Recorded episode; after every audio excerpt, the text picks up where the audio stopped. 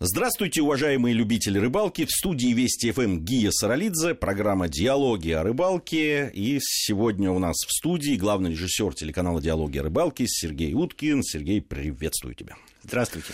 Сегодня э, у нас будет такой экскурс в историю. Ну, я историк, поэтому.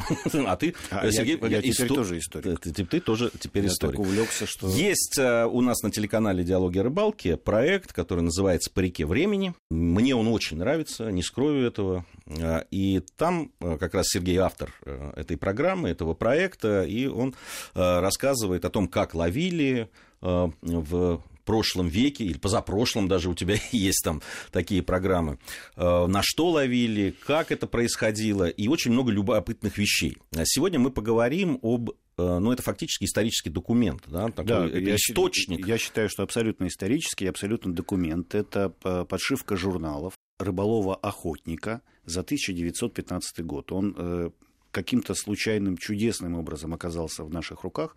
И там очень много любопытного и интересного. Интересного написано. Принадлежал он э, члену Пермского и Вятского общества охоты и рыболовства Христолюбову. От руки написано кому он принадлежал. И э, начал издаваться такой журнал в 1908 году в городе Вятке, это город Киров сейчас. Выходил он один раз в две недели и считался иллюстрированным. А почему ты так говоришь, считался иллюстрированным? Ну, потому что с точки зрения современной иллюстраций там достаточно мало, и они такие, в общем, э, смешные. А на самом журнале написано двухнедельный иллюстрированный журнал. Ну, э, видимо, тогда это считалось, э, что... Э, Конечно. Э, Слушай, действительно... фотографии, фотографии в журнале, это уже было достижение. Слушай, у меня две, конечно, вещи бросаются в глаза. Во-первых, 1915 год – это Первая мировая война.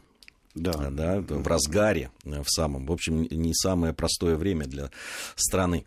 Второе, что очень любопытно, я так понимаю, что вот слово охотник в данном да. журнале это не совсем про охоту, да, это не совсем вот в том понимании, в котором... Да, меня, меня тоже очень э, заинтересовало вот это вот э, рыболов-охотник. Э, и это вот в текстах статей, которые в этом журнале есть, легко это можно увидеть. Цитирую. Уважаемый товарищ по охоте, очевидно, цитировал мои слова по вопросу об обмотке удилит.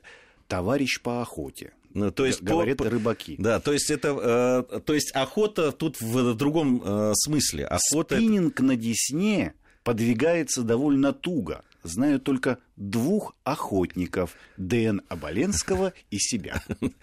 То есть охота это в данном случае употребляется как страсть как э, э да, я увлечение. Полез, я полез, конечно, в словарь. Конечно, в словарь Даля. И внимательно э, почитал описание этого слова, которое дает Даль. И по большому счету э, слово охотник в его описании совершенно не э, относится к человеку с ружьем. Я начал ковыряться дальше, задумываться на эту тему.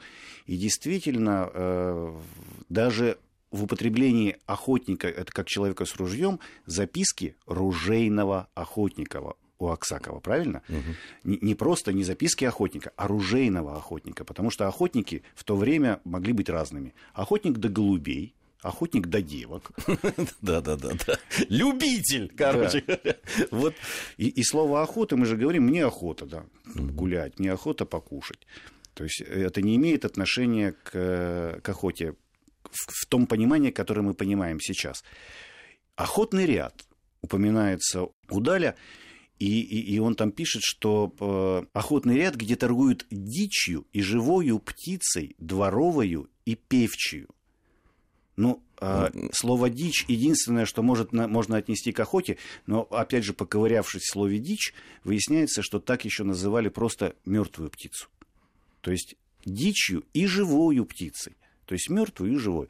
И совершенно это не значит, что э, охотный ряд, что там продавали э, товары как, какие-то охотничьего промысла. Ну, вообще, да, вот, а вот ты сказал слово промысел. Он как раз, на мой взгляд, больше всего и употреблялся. Как раз это промысел э, э, животных. То есть промысел животных это значит вот охота в том понимании, в котором сейчас мы. Их называли промышленники то везде это можно увидеть у Сабанеева, это можно увидеть, наверное, я сейчас не помню, скорее всего, у Аксакова. То есть люди, которые занимались э, промыслом, их называли промышленники. А здесь подчеркивается, что рыболов охотник. Ну, то есть, то есть в данном случае любители. Мы можем да. Э, по этому журналу. Ведь здесь в этом э, журнале, насколько я понимаю, в основном все про рыбалку. Там нет про э, именно вот охоту в нашем понимании. Про охоту в нашем понимании редакция этого рыболова охотника выпускала отдельный журнал, который так и назывался просто охотник. Ну, вот. Вот интересно, значит, за вот те сто лет, которые прошли, да, уже больше. Угу. Значит, охота э, и охотник закрепились э, именно за ружейными охотниками, как ты да. сказал. Вот. А охотники рыболовы это вот те любители как раз так, любитель рыболов, да, рыболов-любитель, как сейчас принято, вот он бы, наверное, так сейчас и назывался. Рыболов и для, меня, для меня вот в какой-то степени это было вот первым, наверное, открытием, когда я столкнулся с этой, с этой любопытной литературой. И, и там этих открытий, я тебе уверяю, огромное количество. То есть вот каждую статью можно, можно раскладывать по полочкам и, и, и делать из них какие-то любопытные, интересные выводы. Слушай, э, вот первое, что для меня было открытие, конечно, э, когда ты мне рассказывал об этом и обсуждали с тобой этот журнал, это то, что... Э, ведь нам кажется, раньше, ну уж сто лет назад-то рыбы действительно было много. Она клевала везде. Можно было вот здесь где-нибудь рядышком наловить сколько хочешь в любое время дня и ночи. Оказалось, нет. Оказалось, и тогда главный вопрос, который стоял перед рыбаками, клюет или не клюет, и почему клюет, и куда надо поехать, есть, чтобы клевал. Есть рыба или нет. Да. А, в журнале а, есть такая рубрика а, от наших корреспондентов, она называется, где, куда писали, ну, видимо, читатели этого журнала и присылали свои какие-то а, комментарии по поводу того, что у них происходит в регионе. И прямо по регионам можно проследить, какая обстановка в 1914 году была в разных местах. Вот, пожалуйста, маленькая цитата. Чернигов. Итоги сезона 1914 года на реке Десне мизерны. Итогов подводить нельзя, ибо клёва, собственно говоря, не было никакого. Пропали окунь, ее. Вот это меня убило, что пропал окунь. Даже в наше время Много... окунь обычно не пропадает. Многочисленный прежде пескарь попадался лишь случайно, Ёрш носарь вовсе не брал, щука на живца совсем не клевала и лишь изредка попадалась на червяка. Судаков и марен усачей никто не видел, ленина лимы, даже плотва и красноперка стали редкостью. Ясь попадался редко и исключительно на горох. Даже на универсальную насадку мотылицу, мотылицу клёва не было. Слушай, а мотылица это что такое? Это мотыль, который мы... Нет, нет, нет. нет. Мотылицей и, э, или бабкой называли паденку обыкновенную. А, паденка. Знаешь, да, такое ну, насекомое? Просто не все рыболовы э, знают, что такое паденка. Ну, давай расскажем. Это э, такое насекомое с двумя крылышками, вертикально стоящими их и длинными э, хвостовыми отростками. А э, паденки очень разные. Бывают, бывают очень большие, бывают очень маленькие. Самое главное то, что в определенный момент времени Вылет, они вылетают массово, так как э, личинки их живут под водой. Они вылетают, это все происходит возле воды, на поверхности воды, и рыба очень активно, безусловно, все это поедает. И личинок паденок, и самих э, бабочек. Но это, это бабочка же паденка. Да.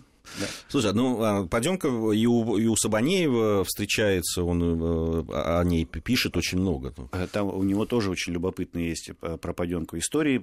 Ее даже использовали в качестве привады и заготавливали в качестве, собирали Ну, привады это, то есть, да. ну, в качестве привлечения рыбы. Прикормки. Да, прикормки да. В качестве прикормки. Да.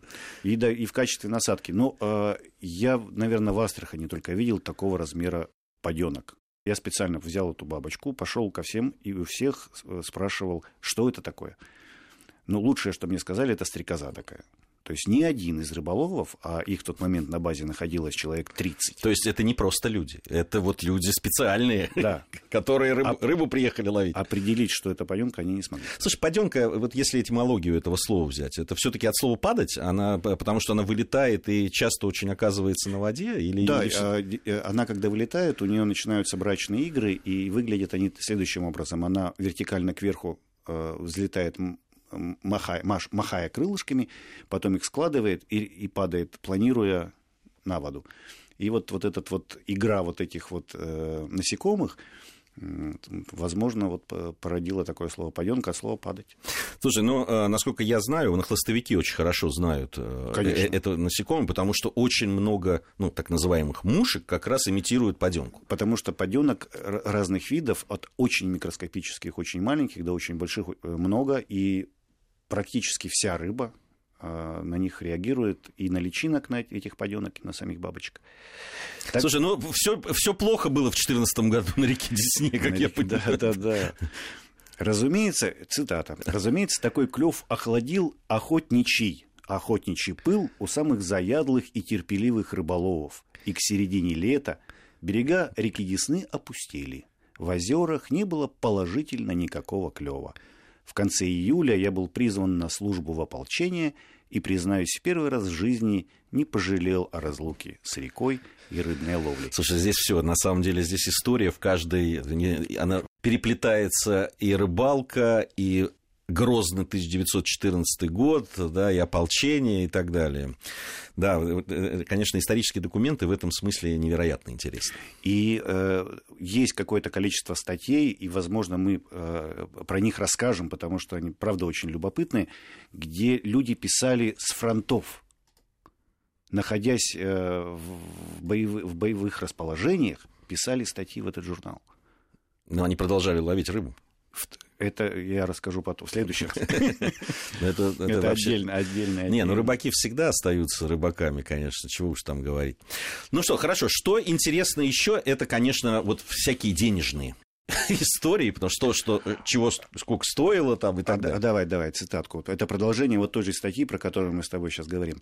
С половины ноября и до половины декабря установилась бесснежная зима, и любители занимались глушением рыбы по ирикам и мелким заливам попадались преимущественно мелкие щучки, леньки, язики и карасики. То есть глушили рыбу? Цены на рыбу стоят очень высокие. Судак доходит до 50 копеек за фунт. Вот по поводу глушили. Представляешь, да, как это выглядело? Знаешь, нет, как, нет, как глушат нет, рыбу? Нет, нет, ну как, я, я-то представляю, как глушат рыбу сейчас. Да, я не знаю, сейчас, сейчас с половины ноября до половины декабря установилась бесснежная зима. Это значит, на реке или на озерах стоит лед, без снега. Он прозрачный. Так. Промышленник, не буду называть слово рыболов, с каким-нибудь колотом или с тяжелым топором идет по этому льду и высматривает рыбу. Очень часто на, небольших глубинах э, рыба поднимается прямо под самый лед и стоит прямо подо льдом. Он подкрадывается, и вот этим колотом по льду... Ну, то есть он не гранаты туда бросал, нет, нет, и не нет, динамит. Нет, нет дубасит от, со всей силы по этому льду. Рыба на какое-то время э, теряет, дезориентируется, быстренько прорубает, как правило, это не толстый лед, конечно, прорубает этот лед и вынимает оттуда рыбу. А то есть это вот это называлось глушением, да? Я уверен, что это так. Слушай, но 50 копеек за фунт, это что вот по, по, по нынешним временам? Фунт, это, э, фунт это э, чуть меньше полукилограмма. А 50 копеек я посчитал, нашел э, всю возможную литературу, чтобы каким-то образом сопоставить э, деньги того времени, деньги сегодняшнего времени. И у меня получилось, что это приблизительно э, около тысячи 1200 рублей Ого! За, за килограмм судака. Ничего себе цены! Я думаю, что если ты придешь на рынок и попытаешься найти свежего судака... Глушенного то примерно за эти деньги тебе его и предложат. Ну, все-таки кажется, тогда-то все было дешевле. Ну, хотя я понимаю, что 50 копеек по тем временам, там, это 14 год, э, в общем, это, это деньги приличные очень. Ну, я просто помню, да, сколько там хлеб стоил, сколько... Хороший, хороший рабочий, имеется в виду не чернорабочий, а э, квалифицированный. квалифицированный рабочий, получал порядка 25 рублей. Ну, все, да, 50 копеек – это серьезные деньги. Это серьезные деньги. Да вот так вот на Десне ловили более чем сто лет назад. И любопытно, что тоже, в общем, не все хорошо с клевом было.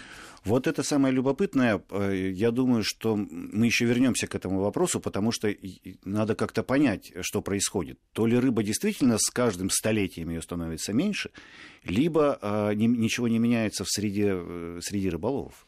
Не, ну, если говорить о том, вот, что вообще ничего не клевало, как пишет человек, мы ему же верим, он же правду пишет, потому что когда рыбаки говорят о том, что клевало оглушительно, он может, конечно, здесь вот привирать, но, но, но если говорить, что нету, значит нет.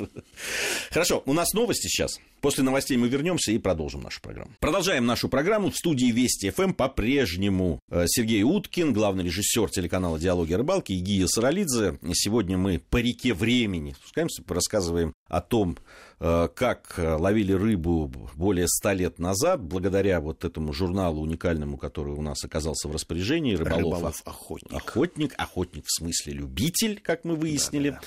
Ну что, давай, что было Слушай, главное, Десна это понятно. Вернее, это непонятно. Что на Волге происходило? Вот главный наш ориентир. Есть, есть такие, такая информация в журнале.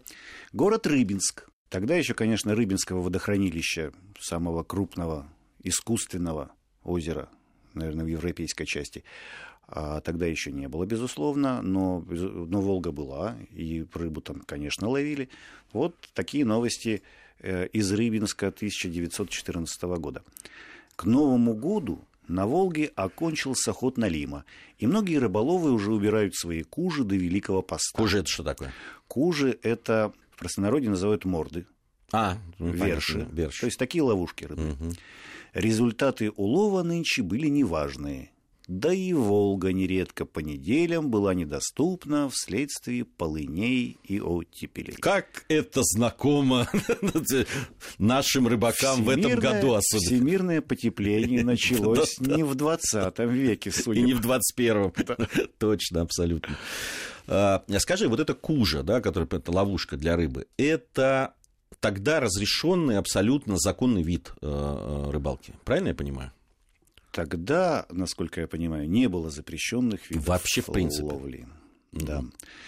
И э, людей, которые, скажем, в нашем бы речи мы сказали, что они браконьеры, тогда называли рыболовы хищники. О, а был, да, такой этот самый, да, термин? Да, да. А, нет, запреты были. Запреты были, запрещали э, ловить сетями, запрещали ловить какими-то там кужами на определенных участках, которые отводились, кстати, тогда клубам рыболовов. Они, да, да, да, да что ты? Да, так было.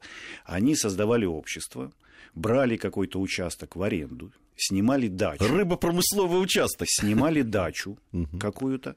И вот это все э, закреплялось за их, э, за их клубом. Клубом, клубом. обществом, да. Я уж не знаю, э, сами они там его охраняли, или это все поручалось какому-нибудь местному городовому или представителю власти, но такие вещи были. Я знаю, на Дону э, казаки охраняли э, какие-то определенные участки, где запрещалось ловить рыбу. Вот так вот берегли. Ну, это интересно очень. Слушай, какая-то там история у тебя была по поводу, а, ну, как раз распространения информации, которую вот, ну, нельзя, вот запрещенные, как запрещенные виды лова. Да, да, давай про, про кужу. Это вот да. Э, рассказывать, как подробно это работало, это устройство, э, нехорошо, потому что действительно была такая любопытная история. Консультантом э, нашей программы «По реке времени» периодически выступает археолог который живет в Петербурге и занимается Э, целенаправленно тем, что изучает историю рыболовства, но ну, средних веков и более ранних в первую очередь. И он пишет статьи, публикует их в интернете, и вдруг к нему приходит э, повестка из суда с требованием ограничить доступ в интернете к, к определенным его трудам, где описываются промысловые методы. Промысловые методы ловли даже не столетней уже давности, а там тысячелетней. Ну и... да, конечно, может быть, вдруг кто-то воспользуется. Ну, в общем, все, э, история эта закончилась хорошо, э, обменялись письмами, отписались, и вроде бы от него отстали, потому что после этого была еще потом, ему еще одна приходила такая вот, такое требование. Но это говорит еще о том, что э, наши правоохранительные органы следят за распространением вот даже такой вот информации. Слушай, ну вот эта вот э, статья, о которой ты говоришь про Рыбинск, ну вот уж очень это параллель по поводу э, оттепелей и того, что река была недоступна. Вот это, ну просто вот про, это, про, про ту зиму, которую мы пережили тут. Да, вот только что была ровно такая же. Э, цитата. Январь начался массовым выпадом снега, который местами образовал изрядные сугробы. Но погода преобладает мягкая. Вообще не весело у нас проходит зима и нет обычного оживления, пишет Александров. А это тоже такой э, народный корреспондент такой журнала, правильно я понимаю? Да, Александрова статья, статьи попадаются достаточно часто. Ну, это как обычно. Есть люди, которые любят писать, им это интересно, э, обмениваться информацией. Тем более журнал же в то время выступал, как сейчас, вот некая соцсеть. То есть один человек написал статью, другие его прочитали, написали в ответ. Там, в ответ на статью такого-то и начинаются всякие споры. И споры эти, я тебе скажу, были очень э, серьезные некоторые. Э, единственное, что сейчас это все происходит мгновенно, а тогда да. надо было написать. От... Не спешили же. Не спешили. Жили размеренно, размеренно, чинно. Но ругались также по поводу рыбалки. Да, да, ругались. Ругались, причем э, можно разделить. И вот сейчас вот читая, особенно если есть периодика, то можно проследить, кто с кем и по какому поводу. Слушай, там есть еще очень любопытная вещь, э, вот из мифов таких, которые нам присущи, что вот мы считаем, что где-то туда подальше, если забраться, ну, туда, за Урал, то там-то рыбы полно. Нет, ничего подобного. А, информация приходила в 1914 году и оттуда. А, цитата. «Денежкин камень, в скобочках Урал, Рыболовные угодья здесь не настолько богаты и разнообразны, чтобы об них стоило много говорить. Многие и сейчас думают, что на Урале рыбы масса. Это пишет человек в 1914 году. Слушай, ну а может быть все-таки э, с его точки зрения богатый и разнообразный это нечто другое, нежели сейчас? Просто, может быть, все-таки прошло столько лет, и может быть. тогда им казалось... А вот как ты думаешь, на Урале как с рыбалкой? Сейчас? Да. Ну, я знаю, что не очень хорошо. Для того, чтобы было бы очень хорошо, надо опять-таки забираться в какие-то там... Ну, э... денежкин камень. Денежкин камень не знаю. Не знаешь, да? Нет. Это, это Северный Урал, это сейчас заповедник, Денежкин камень так да? называется. Да, там очень много речек. Есть даже такие названия.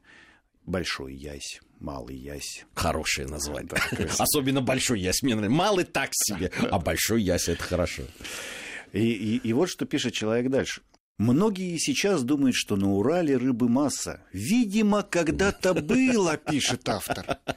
Слушаешь местных рыболовов, старожилов о былых рыбалках и только диву даешься. Так, по рассказам местных рыбаков, лет 5-6 тому назад, когда еще не было драги на реке Сельвы притоке Сосьвы, не было сплава леса в реках Сосьва и Варган, столько было рыбы, что за день один рыбак на удочку, кстати, на удочку, ловил от одного пуда до полутора хариуса и линя тайменя. Ну, 5-6 лет назад это было хорошо. В тысяче каком-то десятом, 910 году. А да. в 14 все, рыбы не стало. Рыбы не стало. Слушай, ну как же все это похоже действительно на то, что, о чем мы сейчас, сейчас говорим. Ну, правда, пут Хариуса, это, на удочку, это серьезно все ну, э, э, это же рыбаки рассказывают. Это же рыбаки рассказывают, это же тоже надо понимать. Я думаю, что на Урале ты сейчас найдешь парочку-то, которые тебе расскажут, что все пут на удочку, да мы больше ловили. Да, слушай, ну интересно. Там же вот еще он тоже перечисляет множество притоков и по поводу того, что э, ну так себе. Вот и ссылается на экологию, да. Драга и сплав. Действительно, э, молевые сплавы на Урале реки погубили. И известная же всем часовая до 50-х, до 50-х годов люди, которые жили по берегам рек, не знали Хариуса вообще. Я неоднократно там ловил рыбу и встречался с местными э, мужиками. Они говорят, мы вот пацанами были, мы хариусы даже не знали, что рыба есть такая есть. Вот сплавляли лес, и вся рыба уходила в мелкие реки, в притоки, ее не было в большой реке. Ну, то есть не все так, как нам кажется. А, а, что сто лет а назад. А сейчас э, часовой хариус есть. Вот так. То есть что-то... Все меняется, что все меняется. Все меняется. Я вот на самом деле тут не знаю, где, э, где вот эта вот э, граница вот, вот этого понимания. То ли действительно с каждым столетием рыбы становится меньше, либо просто это какие-то качели. Слушай, э, вот сейчас известно, да, что в связи с коронавирусом и вот этой страшной ситуацией, которая в Италии случилась, в Венеции, в каналах, очистилась вода, потому что лодки не ездят. Она стала прозрачной. И там полно рыбы в этих каналах. Вот, и ты можешь просто там из окна гостиницы, там это, правда, туда приехать теперь нельзя. Но, в принципе, местные теперь могут ловить рыбу. Вот, и, а прошло-то всего ничего месяц. Вот и вдруг вот. такие вот и, изменения. Вот. Поэтому, да, все тут э, не так просто и не так однозначно, как нам э, кажется. Ну что ж, э, наша программа подошла к концу. Эта программа. Через неделю, я надеюсь, мы вновь встретимся, поговорим. А я напомню, что в студии Вести ФМ были Сергей Уткин, главный режиссер телеканала «Диалоги о рыбалке» и Кия Саралидзе. Надеюсь, совсем скоро вновь встретимся.